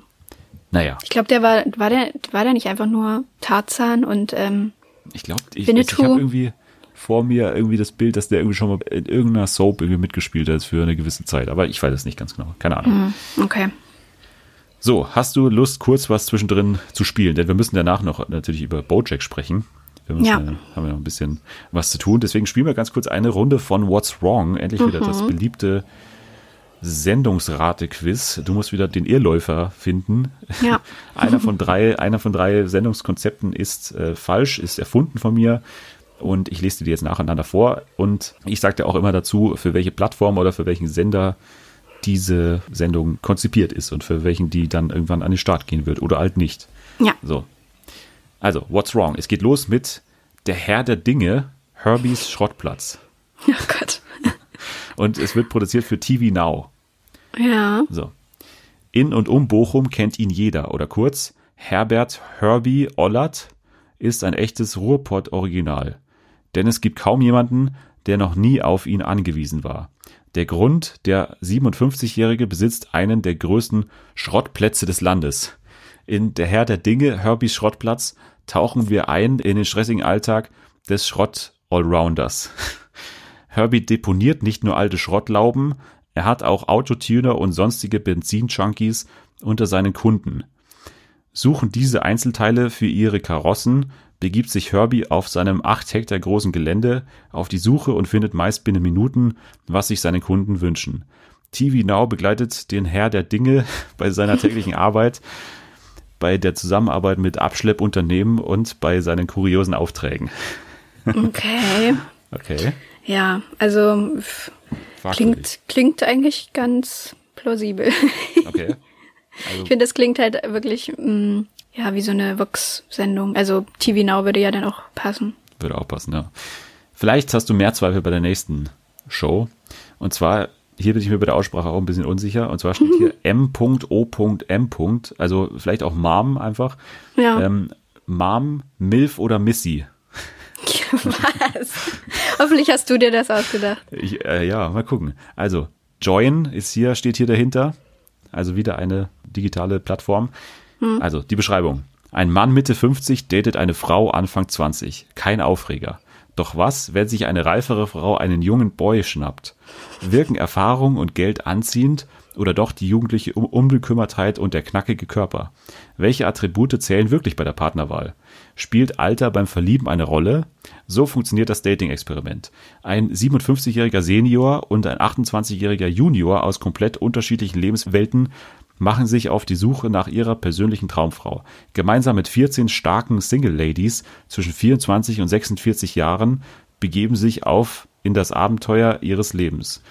Kann die erfahrene Milf beim jungen Hottie punkten oder fühlt er sich zu einer der sexy Missies hingezogen? Wird für die Ladies der Senior interessanter, weil er ein charismatischer und erfolgreicher Geschäftsmann ist? Der Clou. Bei der Suche nach der großen Liebe ist jede Alterskonstellation erlaubt. Mom, Milf oder Missy zeigt, was passiert, wenn sich unterschiedliche Generationen daten. Okay. Ähm, ja, das klingt auf jeden Fall super fragwürdig, aber äh, naja, also ich kann mir jetzt nicht vorstellen, dass du dir das ausgedacht hast, weil das wäre schon sehr. Okay, wahrscheinlich warst du es dann doch. Klingt sehr ausgeklügelt. Mal gucken. ja, weiß ich nicht. Irgendwie, also das ist, macht doch irgendwie gar keinen Sinn. Im Endeffekt entscheidet man sich doch einfach je nach Charakter oder nicht. So, ob denn jetzt der Wendler und Laura da Ja. mitmachen würden. Wollte ich auch gerade sagen, das perfekte Format eigentlich, äh, wenn es dann mit der Laura zu Ende ist. Aber ja, Milf oder Missy ist die Frage. Das ist, oh Gott. das ist die Frage der Fragen. Ich habe ja noch ein Format für dich. Ähm, und zwar heißt das, wer schläft, verliert und wird produziert von Pro7. Okay. Diese neue Show bereitet schlaflose Nächte. Garantiert. In Wer schläft, verliert wollen sechs Prominente beweisen, dass sie richtig aufgeweckt sind. Dazu wagen sie einen extremen Test. Bevor sie in der Live-Show in Geschicklichkeits- und Aufmerksamkeitsspielen gegeneinander antreten, dürfen sie 60 lange Stunden nicht schlafen.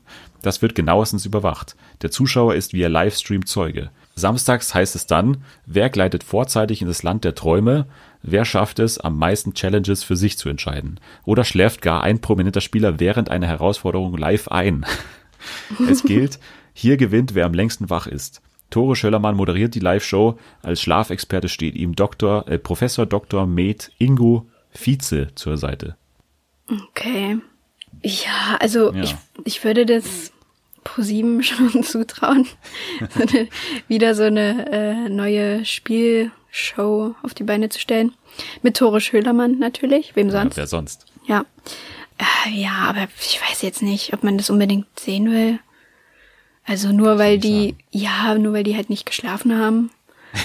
ich weiß jetzt nicht, ob das die Leute so an die Bildschirme kriegt.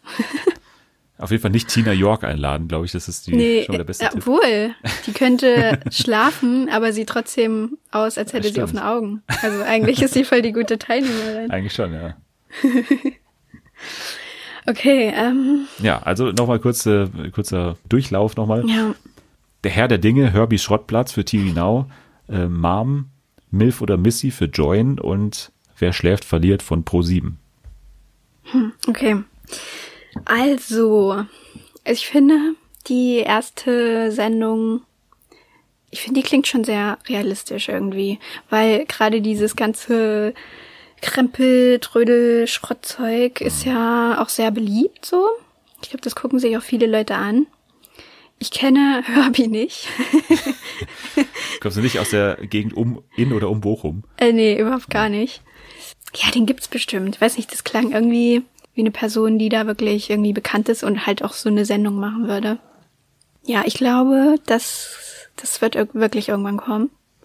Okay. Und ah, weiß ich nicht. Also die Beschreibung für diese MILF-Sendung, die war jetzt schon sehr detailliert irgendwie.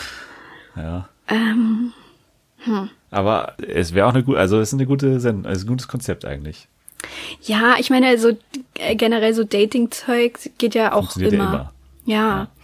Und das dann irgendwie mit diesem Twist zu machen, beziehungsweise mit so einem Thema, wo sicher auch irgendwie viele, ja, die Meinungen so auseinandergehen.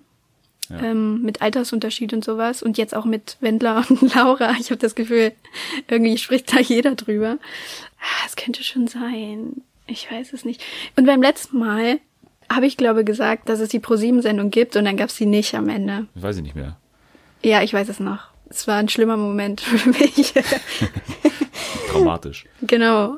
Weiß ich nicht. Würde, ach, macht ProSieben noch mal so eine Sendung, die dann irgendwie keiner so wirklich braucht. Okay, also ich sage, die ersten beiden gibt es wirklich und die dritte hast du dir ausgedacht. Okay. Du sagst, wer schläft, verliert, ist der Titel. Ja. Du sagst, das ist von mir frei erfunden. Ja. Und ich kann dir sagen, du bist falsch. Oh mein Gott. Wer schläft, verliert, findet statt. Und ich hatte tatsächlich Angst, dass du das schon mitbekommen hast, weil in meiner Nee. Timeline war es ein paar Mal jetzt in den letzten Tagen. Nee, überhaupt nicht. Ja, wer schläft, verliert, findet statt. Und auch stattfinden wird Mom, Milf oder Missy. Scheiße. Und tatsächlich die Sendung, die du von Anfang an ausgeschlossen hast. Ja. Der Herr der Dinge, Herbie Schrottplatz. so, Ja, aber das also- ist auch voll der gute Titel ja, eigentlich. schon, gell? Sag- ja, voll. Ja, ich habe ja immer für die, für das Format oder für diese What's Wrong äh, äh, Shows habe ich immer, ich schreibe mir manchmal so Titel nur auf und dann mache ich irgendwas damit. Und hier habe ich mir aufgeschrieben, der Herr der Dinge. Und da habe ich mir auch gedacht, was kann ich damit machen irgendwie? und dann äh, habe ich im Prinzip fast das gleiche wie die Ludolfs halt gemacht. Ähm, Genau, naja. ja. Ich dachte halt, Ludevs ist ja jetzt auch schon wieder Jahre her Ja, genau. und irgendwie müsste mal was Neues kommen. Also pitch das doch irgendwo mal. Mache ich, mache ich. Gehe auf TV Now zu und dann schauen wir mal, was wir Genau. mit der Idee machen. Ja, Ja. ach Mist. Ah, verdammt. Schade. Ich werde das, Mal glaube dann. nie gewinnen, ja. Nächstes Mal dann. So, das war's mit What's Wrong. Sehr gut, dann haben wir es eigentlich fast schon wieder hinter uns, die heutige Folge. Es klingt aber wie so, wie, so, wie so ein Zwang für uns, aber es ist ja, es ist ja auch eine schöne Sache. aber wir haben es auf jeden Fall hinter uns und ähm, jetzt steht nur noch die Frage aus, bevor wir dann über Bojack noch kurz sprechen, ähm, wo kann man dir eigentlich folgen, wenn man das will? Ähm, man kann mir gerne auf Twitter folgen und da heiße ich at Natalie K. Und ähm, gratuliert mir zum Geburtstag. Stimmt, stimmt, das sollte man unbedingt machen. Also Ja, kommt schreibt vorbei. mal und, und reiht euch in die Reihe der Gratulanten ein, direkt nach Anselm und nach Bastian Jotta. Mhm. Also äh, da kann man durchaus mal mitmachen. So, uns könnt ihr folgen auf diversen Plattformen. Äh, snappt uns bei Snapchat, tickt uns bei TikTok, bookt uns bei Facebook und twittert uns an bei Twitter, FernsehenFA. Hashtag Fernsehen für alle ist der Way to go. Und man kann uns auch bewerten. Rate und Review ist immer toll. Also eine 5-Sterne-Bewertung sollte man da lassen. Bei Apple Podcasts und überall, wo das möglich ist. Ihr seht das äh, und könnt euch das äh, genau anschauen auf ratethispodcast.com slash FFA. So, jetzt sprechen wir über Bojack Horseman, die letzte Staffel. Deswegen an euch der Hinweis, jetzt werden Spoiler folgen zu der Serie. Wie gesagt, es ist die letzte, letzte Staffel. Wir werden grundsätzlich einfach kurz unsere Eindrücke, unsere Gefühle vor allem äh, mitteilen. Deshalb Ja. könnt ihr gerne schon abschalten, wenn ihr euch das nicht angeschaut habt. Wir haben extra bisher gewartet, damit man nicht irgendwie das umschiffen muss mit, mit Klicks und äh, dann hin und her swipen und so weiter. Jetzt also abschalten, das war die ultimative Spoilerwarnung für Bojack Horseman. Also, wenn ihr die sechste Staffel noch nicht gesehen habt. So, jetzt dürften alle weg sein, glaube ich. Jetzt sind wir, glaube ich, zu zweit nur noch. Ich weiß nicht, ob irgendjemand äh, noch Bojack Horseman geschaut hat. Vor allem eben diese letzte Staffel, die jetzt auch schon seit 31. Januar draußen ist. So, Bojack ist zu Ende. Und jetzt, äh, wie war dein Gefühl, nachdem wir in die Augen von Diane und Bojack schauen, eine Minute lang oder so, am Ende, als dann die letzten Credits rollen und äh, als dann Mr. Blue, der, der Song, den ich mir jetzt auch schon bei Spotify überall besorgt habe. Ah, ja, den wollte ich auch noch ist. suchen. Ja. Genau. Also ich war in, also generell mit der Staffel und auch mit der zweiten Hälfte quasi, war ich sehr zufrieden. Also ich habe im Nachhinein auch nochmal so überlegt, manchmal hat man auch sehr hohe Erwartungen an so eine letzte Staffel. Und ich muss echt sagen, ich hätte, also ich fand's mega gut gelöst. Also ja, wie auch alle Geschichten quasi geendet sind. Und ich mochte auch besonders natürlich die vorletzte Folge, aber die letzte Folge fand ich auch sehr gut. Jetzt gibt's ja auch viele, die schon die ganze Serie besprochen haben und diskutiert haben. Es gibt die Meinung oder es gibt auch die Vermutung, dass die letzte Folge eventuell gar nicht Wirklichkeit sein könnte. Ja, das habe ich auch gelesen. sein, aber ich finde es Quatsch irgendwie. dass Bojack tatsächlich gestorben ist. Also es, er, er liegt ja schon im Krankenhaus und wir hören am Ende der vorletzten Folge auch diesen Pieps-Sound Mhm. im Krankenhaus, wie sozusagen der Herzschlag auf Null ist. Und dann, wenn man sich die ganzen Credits anhört von der vorletzten Folge, dann, geht er wieder dann los. geht er wieder ne? hoch, genau. Genau, ja. Glaubst du nicht dran? Nee, glaube ich nicht. Also ich habe mir ja auch, du hast mir ja auch so ein äh, Video geschickt zu dieser, speziell zu dieser vorletzten Folge und da habe ich mir auch die Kommentare äh, ein bisschen genauer durchgelesen und da waren die meisten Argumente eigentlich eher dagegen, also dass die letzte Folge halt wirklich real ist, in dem Sinne, dass er überlebt hat und ich glaube das eigentlich auch. Also wenn das wirklich nur so ein ja, alles so eine Vorstellungssache gewesen wäre. Weiß nicht, da waren so viele Details. Ich glaube echt, dass das, ja, dass er noch lebt. Ja. Um mal für die andere Seite zu argumentieren, könnte man sagen, die letzte Folge ist schon ein ziemlich klassisches Ende für eine letzte Folge. Also er bekommt Ja, wirklich nochmal. Momente mit allen Charakteren so. Also er darf nochmal sozusagen einen Dialog haben mit allen wirklichen wichtigen Charakteren, mit Todd, Mhm. äh, mit Mr. Peanut Butter, mit äh, Princess Carolyn und dann natürlich auch mit Diane. Könnte man sagen, dass das für einen TV-Star wie Bojack Horseman schon typisch wäre, wenn er sich sowas sozusagen in seinen letzten Momenten nochmal vorstellt sozusagen als Anschluss an diese vorletzte Folge, wo er ja auch in seinen eigenen Gedanken ist, in so einer Parallelwelt, wo er nochmal über sein Leben nachdenkt. Aber ich glaube auch nicht, dass es hier sich um eine Scheinwelt handelt in der letzten Folge, weil ich glaube, es würde auch dann dem entgegengehen, was die Serie letztendlich aussagen will, weil ja, genau. gerade die vorletzte Folge ist ja eigentlich ein Wegrennen vor dem Selbstmord oder so. Das ist ja, Ja, wirklich ein Thema, ja. was da diskutiert wird, dass, ähm, dass es auch Stimmen in Bojack gibt, die sagen, Mhm. vielleicht wäre Selbstmord die richtige Alternative.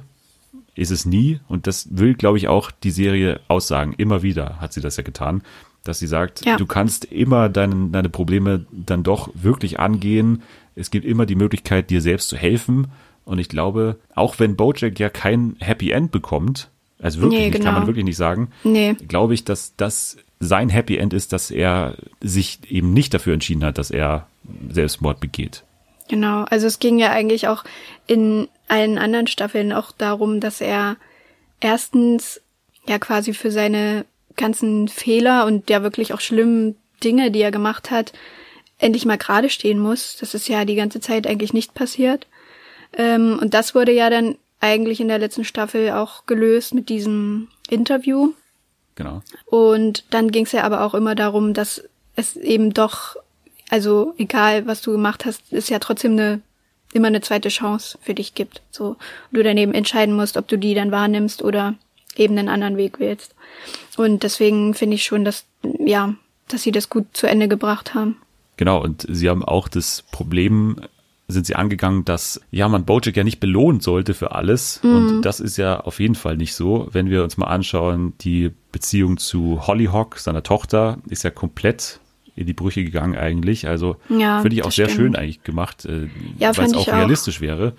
Sie hat ein Detail über Bojack erfahren, wo es für sie jetzt erstmal kein Zurück gab und wir, wir sehen sie dann eben auch nicht mehr in dieser letzten Folge. Genau. Was auch dafür Ja, das spricht, haben ja viele Kontakt auch, einfach ähm, abgebrochen ist. Ja, also manche haben das auch ein bisschen kritisiert, dass das so eher so ein offenes Ende war, aber ich dachte mir halt, ja, aber das ist ja realistisch so.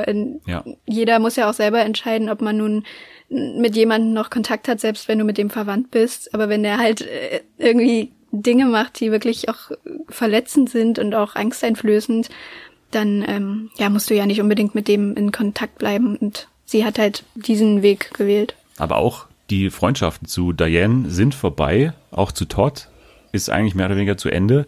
Und man hatte aber nicht das Gefühl, dass das jetzt so schlecht ist oder so, sondern Mhm. dass es wirklich neue, auch eine neue Chance ist, auch für die Charaktere, für Todd. Genau, für ja. Eigentlich bekommen ja alle ein Happy End außer Bojack, kann man sagen. Ja. Diane ist jetzt mit sich zufrieden. Es gab ja die ganze Staffel über diese, diese Writing-Storyline, die ich ziemlich gut fand, dass sie Hm. ich fand die auch gut, ja. dass sie ich mochte auch an, die Folge an die total. Memoiren schreibt Ja. und dass sie das alles in, in noch tiefer in eine Depression stürzt, weil sie Ja. mit ihren eigenen Dämonen sich so konfrontieren muss und jeder, der schon mal irgendwas selber geschrieben hat oder irgendwas, irgendwas anderes Kreatives gemacht hat, der, der kennt das irgendwie, weil, weil er versucht, aus seinen eigenen ja, Traumata oder, oder schlechten Erfahrungen irgendwas zu bauen, Genau. was irgendwie wertvoll ist. Und dann Ja. schreibt sie tatsächlich dann über Mall Detective oder irgendwie irgendwas Ja. total, irgendwie total Ja. Quatsch. So und ein, damit wird sie dann so. Kinder-Jugendbuch eher, ne? Ja. Genau. Fand ich ganz gut. Auch, wie gesagt, Todd bekommt ein Happy End. Ähm, er, er kommt zusammen mit einer äh, anderen asexuellen Person, mit der er dann auch zusammenzieht. Also die führt einfach eine Beziehung. Ähm, Genau. Mit seiner Familie kommt er auch wieder in Kontakt. Genau. Auch Mr. Peanut Butter, muss man sagen, hat endlich mehr Einsicht über sich selbst. Also er, er sieht endlich sich selber, dass er vielleicht auch oftmals das Problem war. Und Bojack wird ja auf viele Arten dann letztendlich bestraft. Also er, erstens durch den ganzen Abbruch mit diesen ganzen Beziehungen, aber auch tatsächlich, dass er ja ins Gefängnis muss für zwar Ja. eine Sache, also das ist nicht einer seiner krassesten Vergehen, würde man sagen. Er würde dann letztendlich, glaube ich, bestraft für das Für, den Einbruch. Ja. Genau. Aber ich glaube, das ist ja egal, für was er dann tatsächlich endlich mal belangt Genau. wird auch. Weil Er Ja. wird ja nie wirklich gekriegt oder von der Pol- Polizei irgendwie bestraft. Hm. Das ist jetzt endlich mal gut, dass er da auch mal so einen Abschluss findet, glaube ich. Ja, das stimmt. Ich war auch die ganze Zeit in diesen Folgen so hin und her gerissen, weil eigentlich, ja, wenn man eben sechs Staffeln davon guckt, dann fühlt man ja auch irgendwie mit mit den ganzen Charakteren und auch mit Bojack, obwohl er ja eigentlich schon relativ kacke ist. So. Ja. Aber ich, ja, ich fand es dann auf jeden Fall gut, dass die das mit dem Interview noch so mit eingebracht haben. Also, dass er da eben wirklich mal, ja, gesagt bekommt, was er alles Schlimmes gemacht hat und dass die Öffentlichkeit eben auch erfährt. Das war ja mal wieder eine gelungene Parodie sozusagen von Hollywood. Ja, auf jeden Fall. Weil es ja viel, wirklich viele von solchen Promis gibt, also Mhm. die eben diese ganzen Entschuldigungstouren machen und sich im Prinzip dadurch vermarkten. Also Ja. er hat ein gutes Interview, wo er einigermaßen gut wegkommt Ja. und sofort äh, wittert er sozusagen wieder eine Chance, sich daraus irgendwie Profit zu schlagen. Also Mhm. da sieht man eben, dass dieser, dass eben nicht alles komplett aufrichtig war, was er davor irgendwie gesagt hat. Ja. Dass er eben nicht äh, komplett sich für alles entschuldigt und, und alles einsieht auch, sondern dass er halt trotzdem immer noch versucht, irgendwie da in dieser Fernsehwelt sich festzusetzen und trotzdem noch weiterzumachen, da wo er aufgehört hat. Ja. Generell muss man sagen, am Ende bringen sie das zu Ende, was sie gesagt haben, schon das, was sie die ganze Zeit machen, eine, eine Dekonstruktion von im Prinzip allem, wonach die Serie auf den ersten Blick so aussieht, also eine Cartoon-Serie, die ja, wenn wir uns mal die Simpsons anschaut, Family Guy und so, erstens widerspricht sie allem, was diese Serie machen, äh, weil sie halt den Plot weitererzählen, aber auch, es ist ja im Prinzip eine Anti-Sitcom, wenn man sagt, äh, und das wird auch in der Serie thematisiert, weil im Piloten erzählt ja Bojack über seine Tage bei Horsing Around, dass er quasi am Ende von allen Folgen dann trotzdem immer wieder äh, sozusagen ein Happy End bekommen Ah hat ja, und so. stimmt, ja. Genau, und da fand ich das halt wieder, vor allem auch dann in der vorletzten Folge, wo dann wieder Horsing Around thematisiert wird, Genau. eine gute Klammer sozusagen, dass er jetzt hier eben kein Happy End bekommt und dass sein echtes Leben nie diese Sitcom war, zu dem er sein Leben immer machen wollte, weil Ja. das ist ja, glaube ich, unterbewusst auch so ein Grund, warum er sich immer in diese Fernsehwelt gestürzt hat, dass er immer wieder auf dieses Happy End hingearbeitet hat. Und es muss ja alles so sein wie im Fernsehen und so weiter. Und Ja. das war auch hier ganz gut. Genau. Wie war das bei dir, als du die vorletzte Folge geguckt hast? Also wie aufmerksam hast du diese ganzen, ja, so Verweise auf alte, ältere Folgen und die ganzen Staffeln so wahrgenommen? Also ich muss sagen, dass ich da erstmal emotional dabei war und deswegen auf den ersten Blick gar nicht so viel mitgenommen habe, wie ich dann auch durch das Video, was ich dir auch geschickt habe, ich kann es mal auch gerne in die Beschreibung äh, reinpacken, dann können sich Ja. das mehrere anschauen. Ist wirklich ein sehr gutes Video, wo viele, ja, eigentlich jeder Frame nochmal analysiert wird. Genau. Ähm, also was ich tatsächlich natürlich aufgeschnappt habe, war, dass diese ganzen Charaktere natürlich alle durch Bojack oder wegen Bojack irgendwie ja zu Tode gekommen sind oder auf ähnliche Weise sozusagen auch ähm, oder mit ähnlichen Problemen gekämpft haben. Und natürlich auch seine Mutter und, und sein Vater waren ja auch ähm, da drin, ähm, die ihn ja zu dem gemacht haben, was er dann letztendlich war ja. das fand ich ganz gut, äh, dass, dass das nochmal aufgearbeitet wurde. Und man muss sich ja auch vorstellen, dass Bojack ja in dieser Folge ja in seinem Kopf drin ist und deswegen alles so haben will, wie er das natürlich auch gerne haben möchte. Ja, genau. Und gerade in der Beziehung zu seinem Vater gibt's ja dann auch nochmal ein Zwiegespräch zwischen den beiden, wo er sagt, ja, ich habe mich in Wahrheit äh, schon um meine Familie gek- gekümmert und ähm, ich konnte das nur so, nie so wirklich zeigen.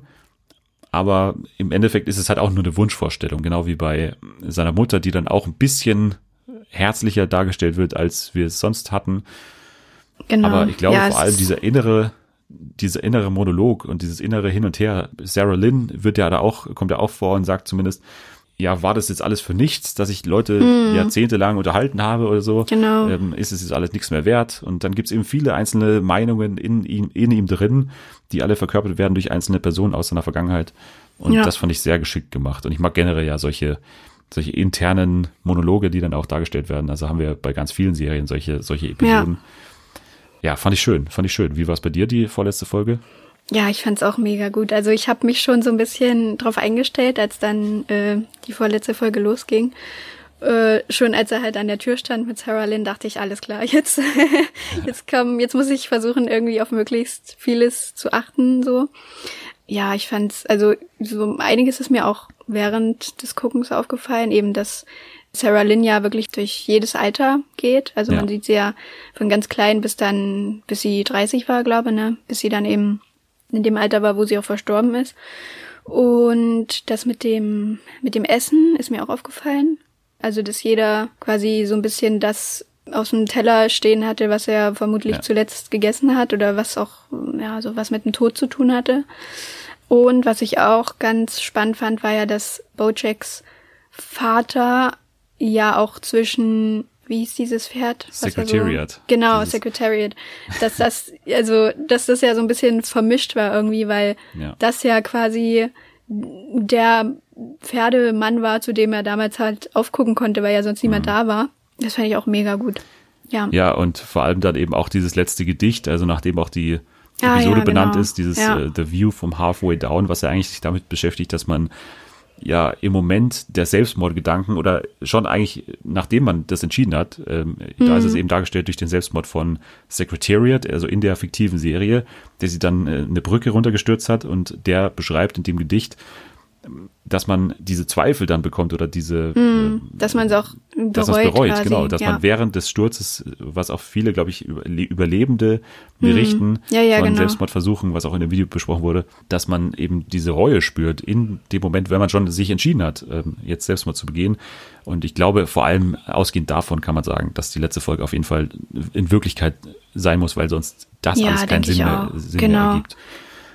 Letztendlich ist es dann so, wie Diane in der letzten Folge, im letzten Gespräch sagt, wahrscheinlich in dem letzten Gespräch, was diese beiden Charaktere jemals führen werden. Sie sagt. Meinst du äh, echt, dass es, also. Also, es, es klang äh, so. Ich weiß, ja. Ja gut, okay, sie, ich meine, sie zieht ja sowieso dann, oder ist ja auch weiter weggezogen. Ja. Das würde vermutlich auch dazu beitragen. Aber ja, stimmt. Also, wenn man jetzt auch mal betrachtet, wie deren Beziehung überhaupt in den anderen Staffeln so war, das war ja auch immer so, ja, dass sie halt wirklich diejenige war, die so ein bisschen die Retterin spielen sollte. Ne? Ja. Also das ist ja jetzt auch kein gesundes Verhältnis eigentlich. Also, ja. dass er so derjenige war, der sich halt eigentlich auf sie verlassen hat und sie das irgendwie auch sein wollte und so ein bisschen so einen Helferkomplex hatte. Also ver vermutlich ist es gar nicht so schlecht, wenn die nicht mehr so viel miteinander zu tun haben. Ja, und sie sagt auch, und das fand ich gut, was das für ein Druck für sie war oder mhm. was das für eine Situation für sie war, dass sie ja diesen letzten Anruf bekommen hat von ihm. Ja, genau. Was sie sich für Vorwürfe gemacht hat dadurch. Wie gesagt, letztendlich ist es dann so, sie sagt, sometimes life's a bitch and then you keep living. Also auch ja. das ein Anzeichen dafür, dass Bojack hier weiterlebt und dass es letztendlich auch gut ist, dass sozusagen alle anderen besser wegkommen als er und dass er ja. im, im Endeffekt darunter zu leiden hat, was er letztendlich getan hat und aber doch mit der Aussicht auf ja, Rettung oder jetzt wirklich mit der Aussicht darauf, dass er endlich wirklich ähm, an sich arbeiten kann, nachdem ja, genau. er endlich mal bezahlen musste für seine Fehler. Ja, ich, ich finde, es hat halt irgendwie trotzdem auch so, also er hat halt trotzdem irgendwie ein bisschen erleichtert gewirkt. Also, ja. obwohl er ja im Gefängnis war, aber er hat ja dann auch gesagt, ja, er leitet da diese Gruppe, Theatergruppe, was er auch seinem Job an der, äh, an der Hochschule oder an der Uni so ein bisschen gleich kam. Ich meine, nicht in demselben Ausmaß, aber äh, er konnte halt dann trotzdem wenigstens etwas machen, was ihm irgendwie Freude bereitet. Und ja, und in dem Gespräch mit Princess Carolyn fand ich, kam das auch ganz, ganz gut rüber, dass er irgendwie, ja, okay damit ist, wie es jetzt ist. Ja, und vor allem auch mit der Tatsache, dass die ja alle wirklich jetzt auch vergeben sind. Also Princess Carolyn war ja mm, auch immer genau. ein Love Interest von ihm. Ist ja. jetzt auch mit äh, Judah zusammen, mit ihrem Assistenten ja. da. Und, Verheiratet ähm, sogar. Genau, und, und Diane natürlich auch mit äh, Guy. Hm. Äh, Todd natürlich auch, äh, auch vom Markt quasi. ähm, Ja, aber letztendlich, glaube ich, können wir es so stehen lassen. Ich glaube, für, für uns beide eine, eine tolle letzte Staffel. Ja, auf jeden Fall. Einzelne Themen wieder mal, also sehr in Detail besprochen. Das Thema Depression war ja immer eins, was Bojack Horseman die Serie begleitet hat. Nicht nur bei Bojack selber, sondern auch jetzt eben bei Diane. Aber auch das Thema letztendlich, wie gehe ich mit äh, Depression um? Was ist die Lösung? Und dann eben nicht als Lösung anzusehen, dass, äh, dass man äh, Selbstmord begeht, sondern eben andere Lösungen findet und Ja. äh, stattdessen wirklich ehrlich zu sich selbst ist. Mhm, genau. Ja, ich fand es auch mega gut. Also es ist auch wirklich eine meiner liebsten Serien, muss ich so sagen. Ja, ich habe schon oft gesagt, für mich eine der Top 5 Serien der letzten zehn Jahre. Die Ja, beste jeden Netflix-Eigenproduktion, ich sag's Ja. mal wieder. Und deswegen, wer jetzt immer noch dran ist, der nicht Bojack Horseman gesehen hat, was glaube ich null Personen gerade sind, aber sollte da noch jemand sein, unbedingt anschauen. Ihr Ja. seid jetzt zwar komplett gespoilert, aber äh, who cares? Ja, aber vielleicht Äh, geht man dann auch ein bisschen ja. entspannter an alles ran. auch möglich, auch möglich. Aber naja, ich hoffe mal, dass keiner so blöd war. Äh. Wir haben ja gewarnt davor. Naja. ja, stimmt. So, jetzt wünsche ich dir noch einen schönen Geburtstag. Heute beziehungsweise morgen für uns. Mhm. Vielen Dank, vielen Dank. Danke für die Überraschungen. Gerne, gerne. Und danke nochmal an unseren Anselm und an Selma, also Anselm und Anselma und auch an Bastian Jotta, dass sie den Spaß mitgemacht haben. Alle, alle zusammen. Ja, So. mein, mein ähm, Serien- und Trash-Herz ist erfüllt erstmal wieder für die nächsten, Fürs für die nächste nächsten Jahr. Wochen. Dann gibt's hier wieder eine Überraschung. Da müssen wir uns was anderes einfallen lassen. Dann kann ich euch nur noch sagen, nächste Woche wird's wieder toll hier. Wir sprechen im Detail über Big Brother, also ein paar mehr Eindrücke zur bisherigen Staffel. Außerdem schauen wir uns äh, ganz im Detail auch an die neue Netflix Reality Show Love is Blind, also passend zum Valentinstag, der ja heute ist. Wir haben doch gar nicht, heute ist ja Valentinstag, das gibt's ja gar nicht. So, aber nächste Woche dann eben Love is Blind. Die ersten drei Folgen sind eben gestern schon am Donnerstag erschienen und äh, die kommen wöchentlich, glaube ich, immer am Donnerstag raus. Das heißt, schaut euch das mal an. Drei Folgen kann man durchaus mal gucken. Also es geht darum, dass sich Paare blind kennenlernen und dann tatsächlich irgendwie heiraten, habe ich im Trailer schon gesehen. Also ganz spannend. Ich wünsche euch, oder wir wünschen euch, ich glaube, hier spreche ich auch für dich, wir wünschen euch ein erholsames Wochenende. Jetzt könnt ihr euch aber schon mal das Badewasser einlassen, schön zu Valentinstag, schön mit, äh, mit Rosenblättern, füllen, Genau. schön eine Kerze an. Schön als Single, weil ähm, Genau. auf Twitter sind ja auch alle Single. Genau, macht das alle mal. Trotzdem, man kann sich auch selber mal kurz eine, eine, eine Rose kaufen und ein bisschen abblättern alles. genau. Podcast aus, Fernseher an. Deswegen geht's schon mal am besten abschalten.